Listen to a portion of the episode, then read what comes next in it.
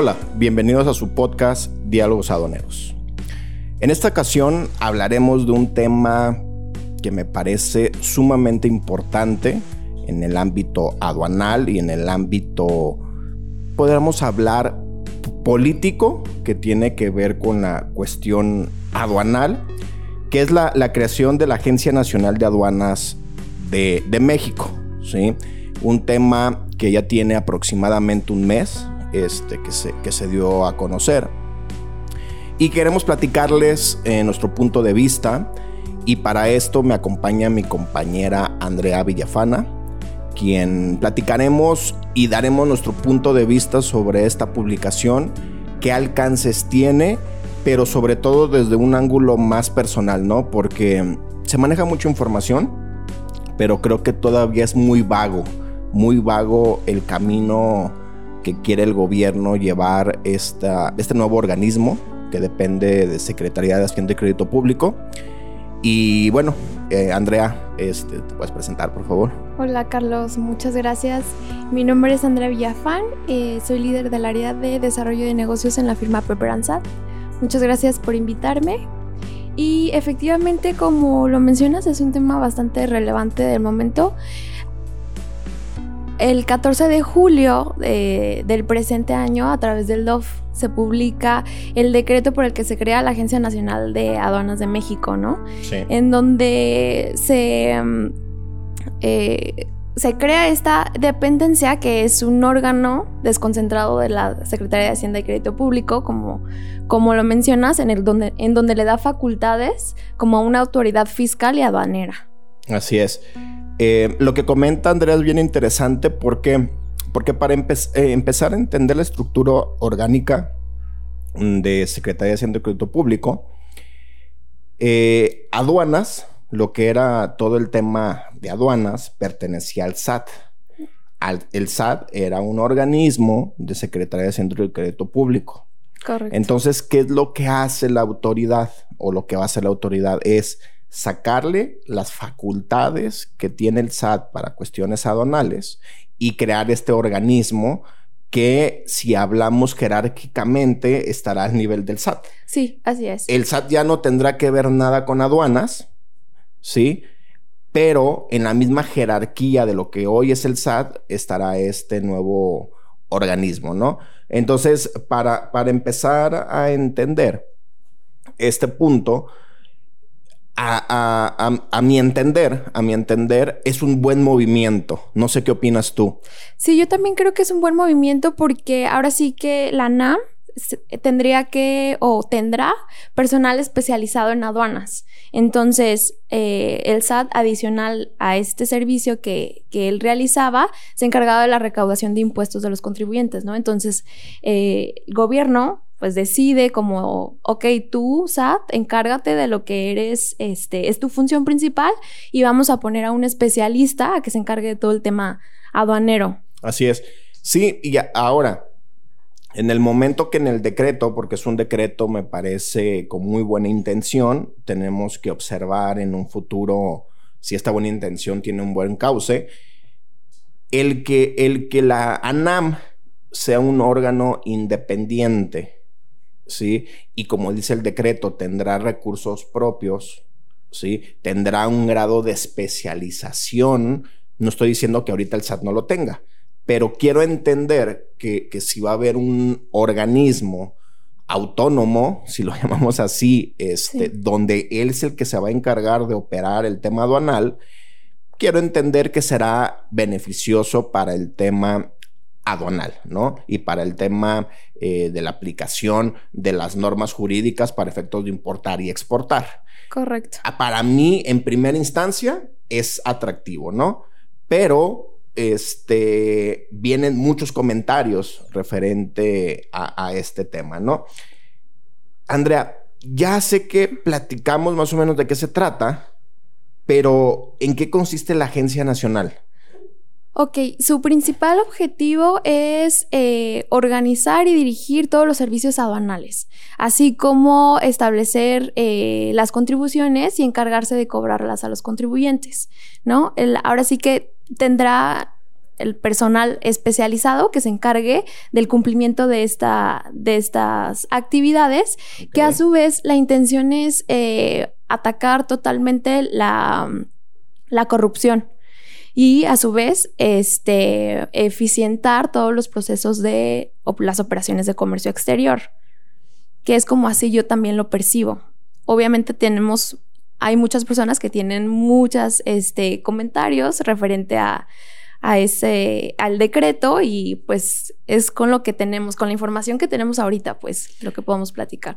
Sí, el, en primera instancia, los comentarios son negativos porque se ve un tinte militar, una militarización en la aduana, que eso lo vamos a hablar más adelante. Así es. ¿No?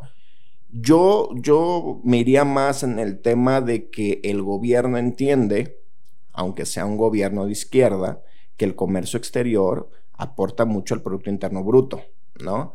Y que de alguna forma, como son, y no me quiero meter en política, como son los gobiernos de izquierda, buscan a través de las autoridades controlar mucho las actividades que tiene una nación o un país.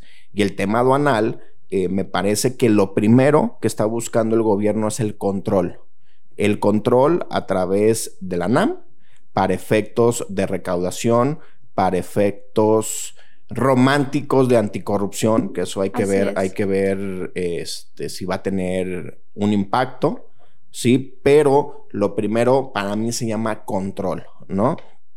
Ahora, si revisamos el decreto, y que es un decreto un poquito eh, bueno, es un decreto corto. Sí, es muy corto. Sí. Nos dice que la Agencia Nacional de Aduanas en México, para la realización de su objeto, contará con los siguientes recursos. Los bienes inmuebles, inmuebles, recursos materiales, tecnológicos y financieros que les sean asignados, los fondos y fideicomisos que se constituyan o en los que participe en representación de la Secretaría de Hacienda de Crédito Público para tales fines, los ingresos que obtenga por la prestación de sus servicios y gastos de ejecución y asignaciones que establezca el presupuesto de los egresos de la federación. Este artículo, Andy, yo lo pongo, que es el artículo 4, lo pongo sobre la mesa porque me parece que va a ser importante que todos los actores del comercio internacional revisen si el presupuesto va a ser mayor o menor lo que tiene ahorita aduanas, ¿sí? A mí me gustaría, a mí me gustaría este, un presupuesto mayor. ¿Por qué? Porque si bien la aduana se ha venido modernizando, me parece que ha cometido muchos errores en trasladar una operación física, si podemos llamarlo así, a una operación más virtual a través de la ventanilla única, a través de lo que es el DODA, a través de lo que es la, la futura manifestación de valor electrónica, todo esto que aduanas ha implementado, me parece que lo han hecho de forma incorrecta y puede obedecer por la falta de recursos, ¿no? Aquí es importante que analicemos el tema de, el recurso que le va a dar el gobierno federal a través de la Secretaría de Hacienda y Crédito Público a la NAM, ¿no? Y que este recurso, verlo y es, me parece que el primer objetivo de la autoridad, eficientar los procesos. O sea, eficientar los procesos de importación y de exportación a través de aplicar mayor tecnología, pero con una mayor agilidad en la aplicación, porque tardamos mucho en México en, aplicar la tecnología en el ámbito aduanal. Y este es el primer reto, no sé qué opinas. Sí, yo creo que valdrá la pena preguntarnos de qué manera se va a distribuir esa, esa um, esos eh, ingresos que tendrá la ANAM o ese apoyo este, directamente porque anteriormente con el Servicio de Administración Tributaria pues eh, se destinaba para, para diferentes, eh, esos recursos se destinaban para diferentes actividades, ¿no? Ahora vale la pena si se van a hacer mayores inversiones en tecnología para que los procesos sean mucho más ágiles, ¿no? Que yo creo que también eh, va de la mano con los objetivos que tiene eh, eh, pensado el gobierno para crear esta agencia aduanal, ¿no? Esta agencia de aduanas. Entonces, creo que sería importante ver que eso sería uno de los retos que yo creo que tendríamos en un futuro para ver si efectivamente esos recursos se están utilizando para eh, mejorar todo el proceso y este, pues ver de qué manera está funcionando. Sí, sí, sí, sí. Este. Me parece, me parece que, como, como comentaste un momento, es un movimiento estratégico, pero donde me empiezan a surgir las dudas es a partir del artículo quinto, donde habla de las atribuciones. Y la primera atribución que dan es el tema de recaudar contribuciones y aprovechamientos aplicadas a las operaciones de comercio exterior, que era algo que hace el SAT. Así es. Sí. Entonces, el SAT, al momento de que dice, yo ya no tengo esa facultad, ¿sí? Y ahora lo tiene la NAM, hay que entender que el que va a recaudar las contribuciones ya no es el SAT, sino que es ANAM. A mí lo que me preocupa y lo que pondría en esta primera atribución es cómo va a ser la transición. ¿Por qué? Porque el recaudar contribuciones no es simplemente el que te paguen un pedimento, que el contribuyente a través de su cuenta PC o a través de sus depósitos hagan el, el pago de las contribuciones, sino que es aplicar la normativa de forma correcta para que el contribuyente pague los impuestos correspondientes o no los pague, ¿no? Así es. De hecho, dentro de ese mismo artículo menciona que la NAM tiene que estar en total comunicación con el Servicio de Administración Tributaria justo para el proceso de esa transición. Entonces, Aquí dice mantener coordinación con el Servicio de Administración Tributaria sobre la información necesaria para la correcta administración, recaudación y contabilidad de las contribuciones y aprovechamientos federales y sus accesorios. O sea, tienen que trabajar en conjunto para lograr que la transición sea muy efectiva y no entorpezca todos los procesos que se llevan actualmente con, con el SAT. Sí, como quien dice, el SAT va a dar el know-how a, a este organismo, a la NAM, pero a mí lo que me preocupa es la transición de personal. Sí, claro, también. Entiendo que el personal que trabaja para aduanas, que depende del SAT, tendría que ser una emigración a la NAM.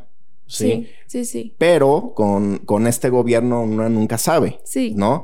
Y sobre todo, sobre todo, este, si este, este organismo lleva una justificación de limpia, hacia el tema de, aduanas, que ahorita lo coordina el SAT, yo lo vería peligroso, ¿no? Sí. En, ese sentido, me parece que, que tendría que ser gradual. Sí, por supuesto, tiene que ver los controles, sí, por supuesto, tiene que ver los exámenes correspondientes para, para efectos de que el personal de ANAM sea el eficiente, pero me parece que tiene que ser gradual porque si no tendría una repercusión para los contribuyentes que son los importadores y exportadores, ¿no? Eh, en, el, en, el, siguiente punto dice dirigir los servicios aduanales y de inspección en los términos que prean las disposiciones aplicables, así como realizar operativos correspondientes en términos de disposiciones legales aplicables a la verificación de la legal estancia de la mercancía en territorio nacional y las mercancías en transporte, incluyendo su verificación de origen, embargar, asegurar las mercancías de las que no se acredite su legal estancia en el país y resguardarlas en calidad de depósito. Estamos hablando de facultades de comprobación. Correcto. ¿No? Eh, antes veíamos al personal del SAT que iba a auditarnos. Sí, por supuesto, con su dependencia correspondiente, que era, eh, eh, era un órgano desconcentrado del SAT que iba y auditaba a, a, a las empresas, ¿no? Ahora lo que va a hacer ANAM es hacer estas facultades de comprobación y vuelvo a insistir, tendría que ser personal del SAT para efectos de que las auditorías o las inspecciones o las revisiones pues no violaran los derechos de que tenemos como contribuyente y que se lleva el debido proceso de lo que es una auditoría de comercio exterior, ¿no? Sí, definitivamente concuerdo contigo en el proceso de transición que tendrán que considerar al personal que actualmente está trabajando, este, realizando estas actividades, pero que esté totalmente eh, capacitado. O sea, tendrán que eh, realizar pruebas, como lo mencionan, como lo mencionas, eh, exámenes o algún tipo de evaluación para que tú, eh, bueno, el gobierno se asegure que esa persona está totalmente capacitada y puede realizar esas funciones como lo llevaba el SAT. ¿Por qué? Porque, pues, eh, yo creo que por algo se está haciendo como que esta separación. Tenemos que tener personal totalmente especializado en este tema y bueno, eso no lo tiene que, ahora sí que comprobar eh, con la operación, se tendrá que comprobar que efectivamente esas personas lo pueden llevar y si no, seguramente se, serán nuevas personas especializadas, ¿no? Sí, claro. en otro de los puntos eh, Andy administrar los padrones de importadores y de importadores de sectores específicos de exportador sectorial, representar el interés de la federación en controversias fiscales aduaneras relacionadas con la entrada en tránsito de salida de mercancías o de territorio nacional, determinar y liquidar las contribuciones y aprovechamientos aplicables a las operaciones de comercio exterior y sus accesorios, coordinarse con las Fuerzas Armadas e instituciones de seguridad nacional y de seguridad pública para preservar la seguridad en los puntos de acceso al país. Es un punto eh, que llama la atención para muchos. Para mí no llama tanto la atención, Andrea, porque desde que yo conozco la aduana, hace 12 años, siempre hay presencia militar, ¿sí? Pero hay que entender, hay que entender un, tema bien, bien interesante, que este gobierno, todo donde puede involucrar a los militares, lo va a hacer. Aeropuertos, el tren Maya, refinerías, todo tiene que ver una intervención militar, ¿sí? Aduanas, aduanas, al tratarse de un ente un ente de seguridad nacional, aunque, aunque no lo, muchos no lo ven así, aduanas es un tema de seguridad nacional, pues entra muy, como dirían, entra con mantequilla, o no sé cómo se dice, el tema de los militares en la aduana, ¿sí? Aquí lo que hay que observar, y sería muy interesante, es si quien va a revisar son los militares, yo lo vería bien, ¿no?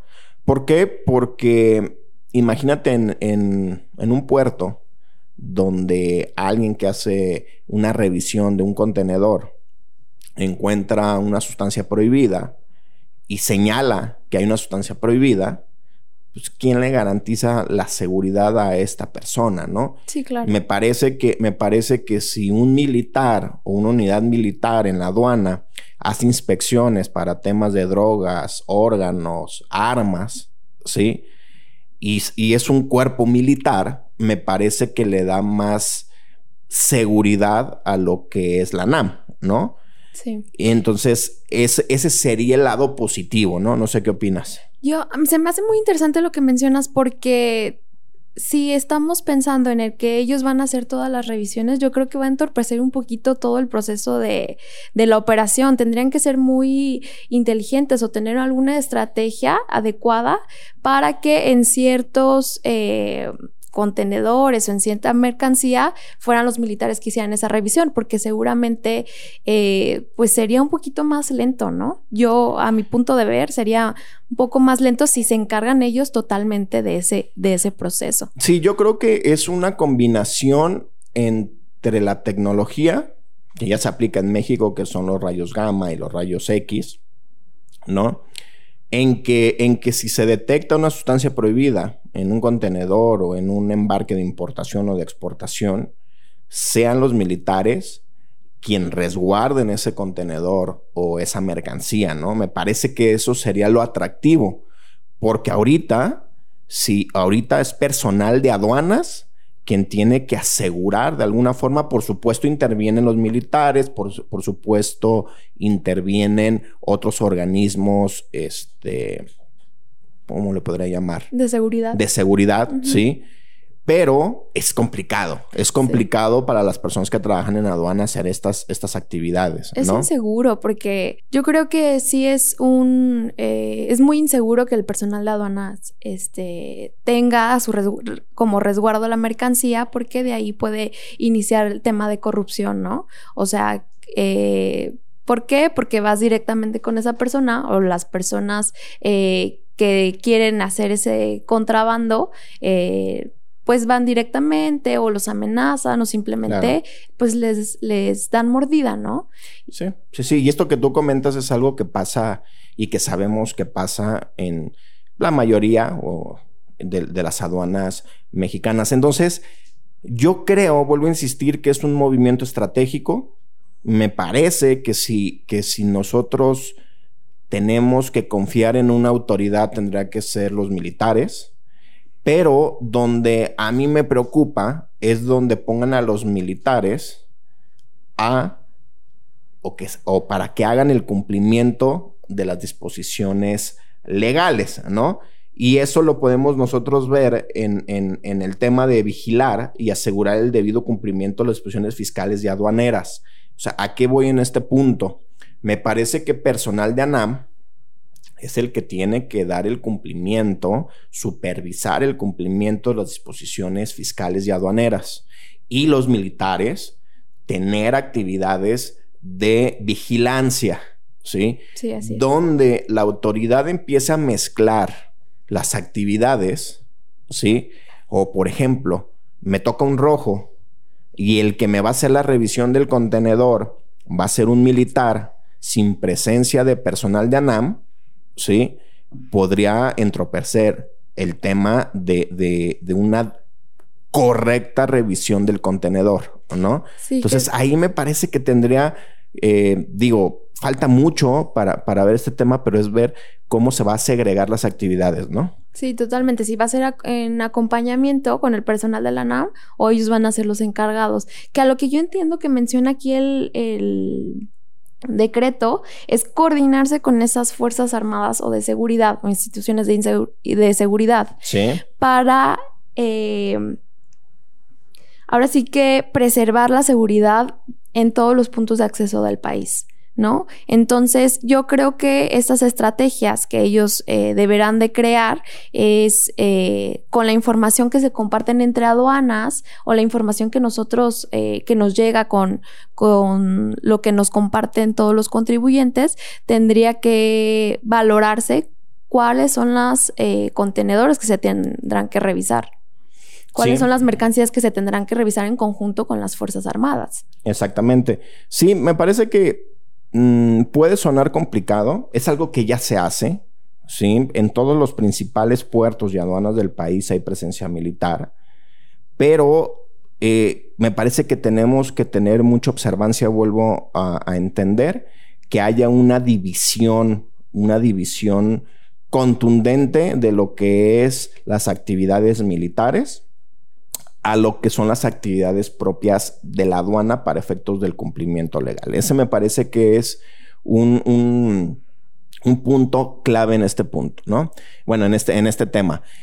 Y algo también, eh, Andrea, que es, que es bien interesante, es que el propio, la propia publicación dice que el personal de ANAM puede haber pertenecido a las Fuerzas Armadas. Sí, correcto. Sí. Y ahí es donde a todos los colegas y todos los, asesores y, actores del comercio internacional nos quedamos este, con la incertidumbre, ¿no? Porque, porque si bien entendemos que los militares son los que traen el uniforme militar y son los que traen las armas, pero ahora lo que dice es que también en ANAM podrá estar personal que participó en las Fuerzas Armadas, ¿no? Entonces, me parece que también ahí no podría yo dar una postura, pero entiendo que habrá militares también haciendo funciones de, dentro de la NAM, ¿no? Eh, funciones de seguridad, pero posiblemente también funciones de cumplimiento normativo. Ahí es donde el gobierno tendría que garantizar pues, la capacitación a, este, a este personal, ¿no? Que es donde yo creo que entran los eh, tantos comentarios, como dices, de todos los involucrados en, el comercio exterior, que se va a militarizar o no la aduana. Entonces, creo que pues es, es muy general, ¿no? El decreto ahora sí que nos, nos presenta las bases, pero todavía falta, falta mucho para saber efectivamente cómo va a funcionar. Exactamente. Eh, ahora, eh, un tema, un tema eh, de este, de este mismo ángulo de la militarización en el tema en aduanas, tenemos que trasladarnos un poquito al TEMEC. El TEMEC en muchos de sus capítulos habla de la anticorrupción, habla de la lucha este, del tema de, narcotráfico, ¿sí? Entonces, eh, algo que no se ha visualizado mucho, que me parece que este movimiento también obedece, obedece al tema de los compromisos que tenemos a través del Tratado de Temec, ¿no? Donde, donde dice, ¿sabes qué?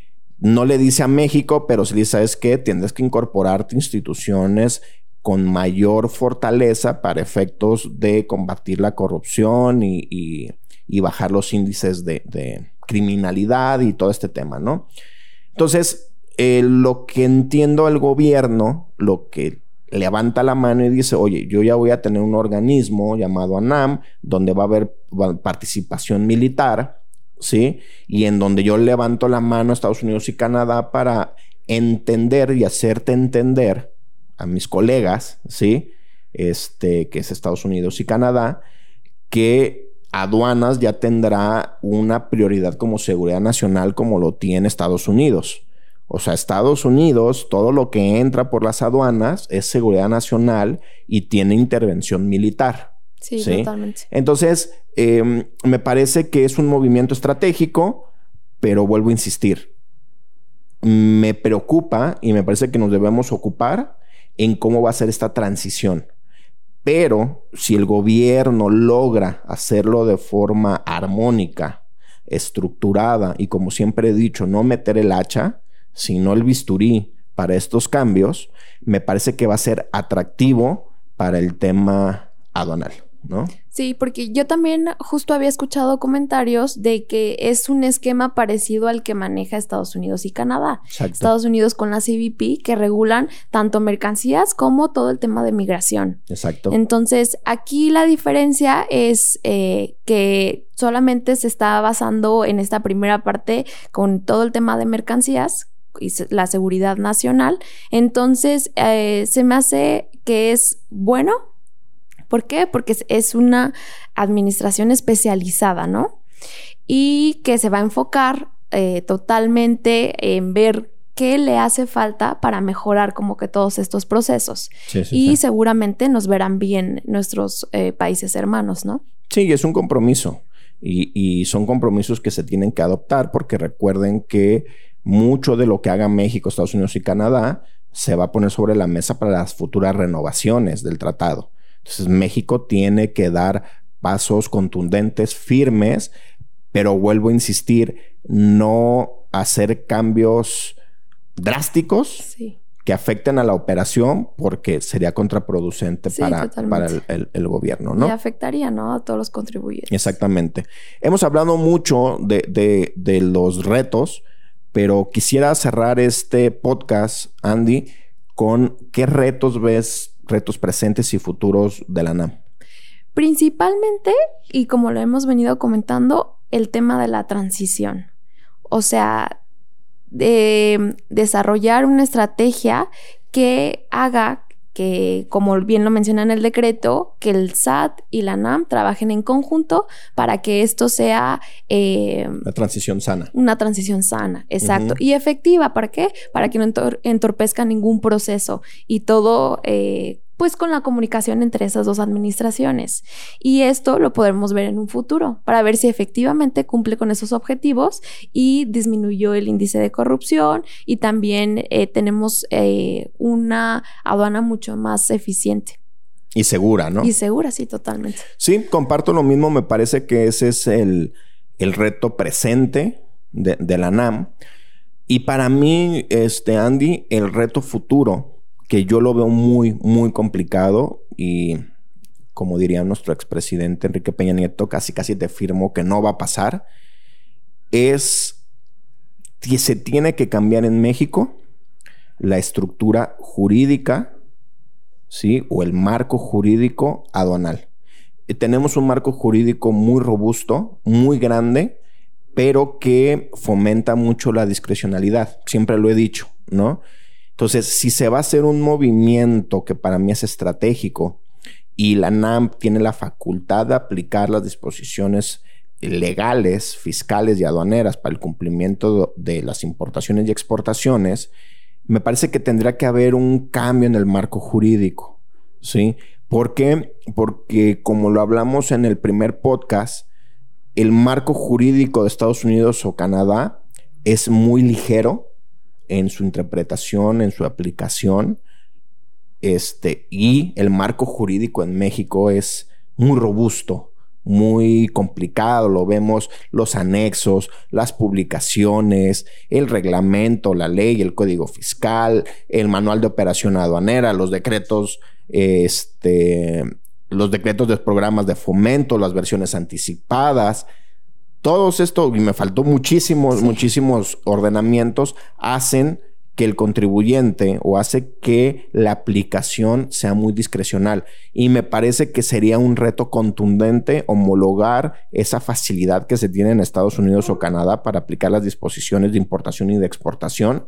O homologar a México porque nosotros lo hemos visto con empresas americanas o empresas de otros lados del mundo que dicen es que no es posible que en México se aplique eh, las disposiciones jurídicas aduaneras de esta forma cuando en Estados Unidos es diferente, cuando en Europa es diferente, cuando, bueno, eh, Centro y Sudamérica es muy similar a, a México, pero me parece que sería un reto súper, súper interesante.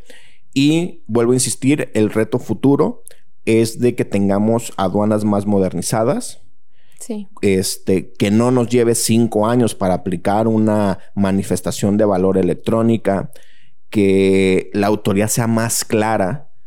Sí, yo, yo siempre he dicho que antes los cambios o, hacia donde iba la aduana o las disposiciones nuevas eran muy claras. Ahorita hay mucha incertidumbre, hay una muy mala redacción jurídica, se toman los tiempos de forma equivocada para las publicaciones. Eh, se ha quitado personal que fomentaba el comercio internacional, como Secretaría de Economía, como ProMéxico, que ya le hemos hablado. Entonces, me parece que ANAM tiene que ser un el ente exitoso de este gobierno, porque si no lo es, va a tener una repercusión directamente en los bolsillos, este, porque es un ente recaudador 100% y es un aportador al, al Producto Interno Bruto total, ¿no? Sí, claro, y estoy de acuerdo contigo porque eh, haciéndolo, haciéndolo más claro, más fácil, sería eh, mucho mejor para los contribuyentes y más fácil de cumplir, ¿no? De cumplir con todas las obligaciones que tú tienes como importador exportador. Es decir, si tú tienes tecnología en donde yo te puedo compartir toda la información, sería mucho más rápido, mucho más ágil todo el, todo el proceso de, de comercio exterior. Entonces, siendo más claros, permite un mayor cumplimiento y pues eh, ahora sí que lo veíamos, veríamos impactado en las operaciones. Sí, y esto que comento, Andy, ventanilla única. No estoy hablando de este gobierno, fue en el gobierno de Felipe Calderón que lo quisieron sacar rápido el tema de ventanilla única, una bronca, ¿no? Sí, sí. El, el tema de manifestación de valor, que primero no sabían cómo solicitar los anexos del artículo 81 del reglamento y después que la quieren hacer electrónica, no saben cómo llevamos cinco años.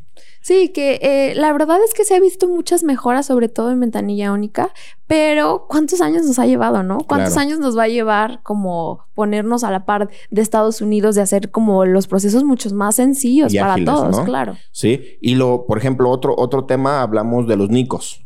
Un relajo y fue una cochinada. Sí. O sea, una verdadera cochinada de los nicos, que, que, que si bien los NICOS nos va a servir para la séptima enmienda este, que, se está trabajando, pero pues los NICOS fue una cochinada que al contribuyente lo volvió loco, ¿no? Y que realmente tendríamos que analizar el impacto que tuvo comercial de la información comercial, que es lo que busca el NICO para efectos de estadísticos de, de las diferentes dependencias, ¿no? Entonces, estos temas lo que digo es que tarda mucho, mucho, mucho los procesos de cambio en México en el ámbito aduanal y que ojalá NAM pueda hacerlos más ágiles y que ayuden al contribuyente, porque vuelvo a insistir, gobiernos de izquierda o derecha, siempre demostrar el comercio internacional que es el ente y es la forma de que un país salga adelante, ¿no?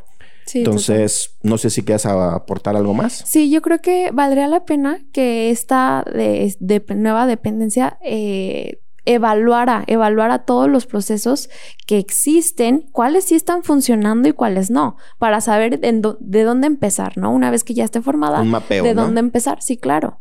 Saber qué nos duele y qué podemos mejorar. Sí, muy interesante. Tendrá que ser una transición lenta, como dije, pero con un mapeo de saber qué quitamos, qué agregamos, qué invertimos de, recursos y en dónde las fuerzas militares van a poder rebustecer, ¿sí? Lo que es el tema aduanal. Y me parece que ahí este gobierno se llevaría una estrellita, sí. ¿no? Muy bien, Andrea, pues muchas gracias por, por tu participación. A todo nuestro auditorio, muchas gracias. Tratamos de explicar este tema de una forma más sencilla, más relajada, que es lo que se tiene hasta el día de hoy. Por supuesto, futuras publicaciones o este, aclaraciones por parte de la autoridad, con mucho gusto se los vamos a compartir por todos nuestros medios. Hasta la próxima.